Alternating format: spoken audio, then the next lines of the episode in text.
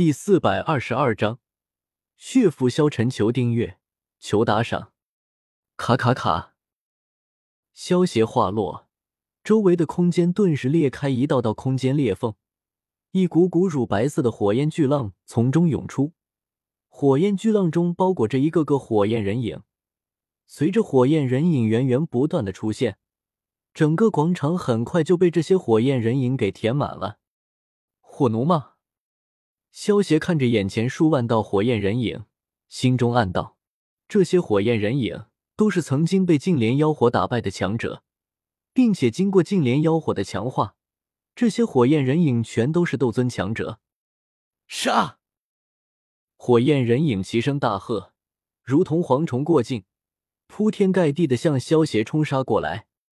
蚂蚁多了咬死象，但是蚂蚁再多，也奈何不了翱翔九天的神龙。萧邪不屑一声，一股恐怖的寒冰之气从萧邪身上涌出，如同海啸一般向着四周冲去，所过之处全都被冰封。原本充斥着火焰的广场，已经覆盖上了一层坚冰。以萧邪现在的修为，使出的万里冰封，就连周围的空间裂缝都一起给冰冻住了。轰！随着萧邪一招万里冰封，解决了所有的火奴。广场中一阵震动，凭空出现了一道高大的巨门。看你还能耍什么花样！萧协艺高人胆大，见到这突然出现的巨门，毫不犹豫的便走了进去。萧协刚进入巨门之中，便停下了脚步，看着拦在自己面前的人影，萧协双眼微微一凝。听到萧协的脚步声，那拦路的人影缓缓睁开的双眼。一双漆黑的眼睛，冷厉如刀，抬手在虚空微微一握，一个数丈大小的血红色巨斧出现在了手中。当血色巨斧入手，人影身上一股属于四星斗圣的恐怖气息狂涌而出。杀！人影大喝一声，手持巨斧，携带一股毁灭的气息，瞬移般砍向了萧邪。轰！砰！萧协右手一挥，一具六星斗圣白骨刀客凭空出现，一刀斩向了冲杀过来的人影。一道百丈大小的刀气斩出，刀气所过之处，虚空尽数化为碎片，将人影以更快的速度斩飞了出去。人影被斩飞数千米，这才堪堪稳住的身形，仰头怒吼一声，眉心突然迸发出一阵强光。一道带着玄妙气息的符文浮现在他的眉心之上，随着这道符文的出现，人影身上的气势也变得更加强大，达到了五星斗圣巅峰的气势。我现在有点不高兴了。原本一脸玩味的萧邪，看到这道符文的时候，脸色变得难看了起来，眼中包含着强烈的杀意，因为这道符文是属于萧族的族文。只有蕴含着萧族古地血脉的族人，才会拥有这种族纹。轰！一股惊天地泣鬼神的恐怖威压突然从萧邪身上迸发出来。萧邪身上披上了一件七彩的火焰铠甲，身上的气势也达到了九星斗圣巅峰。嗖！萧邪一步踏出，瞬移到了干瘦人影的面前，一掌按在人影的头上。能够堪比五星斗圣的人影，在使出天火九变第七变的萧邪面前，却如同孩童一般，毫无反抗的能力。萧邪右手之中，一股青龙火焰涌出，钻入了干瘦人影的身体之中。随着青火的涌入，干瘦人影身体中的乳白色火焰一点一点被逼了出来。你是什么人？随着乳白色火焰被全部逼出。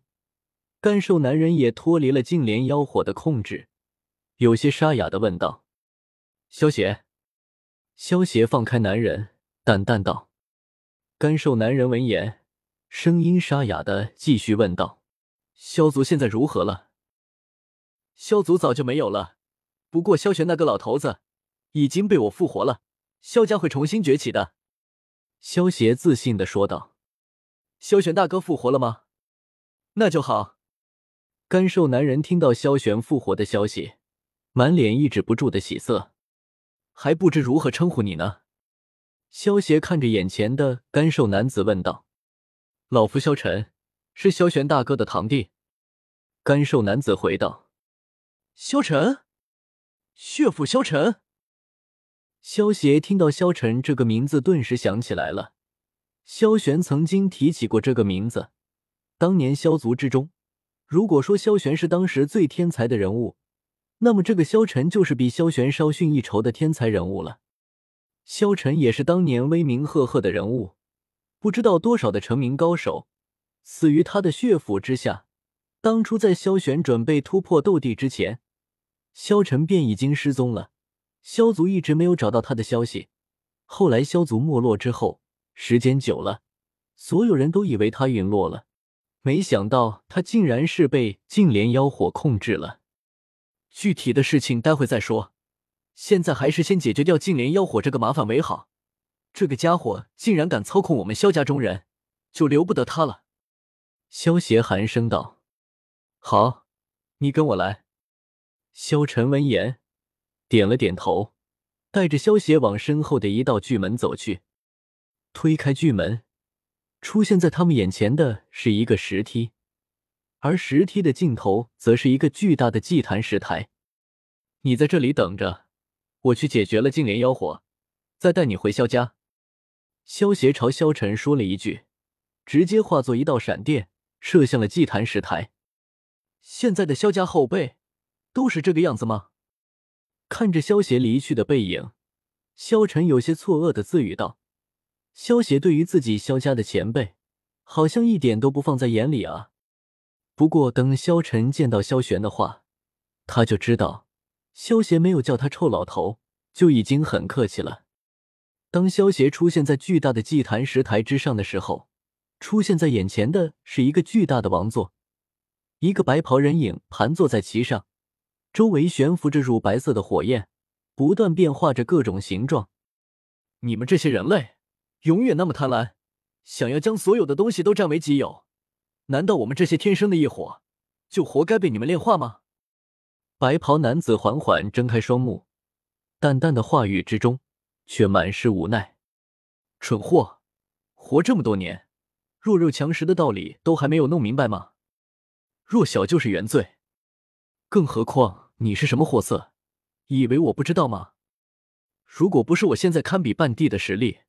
你恐怕会第一时间将我炼化成你的火奴吧？”萧邪一脸不屑的说道。这净莲妖火就是给欺软怕硬的货色，他只是知道自己不是萧邪的对手，才会故意说这种话，想要影响到萧邪的信念，好争取一线生机罢了。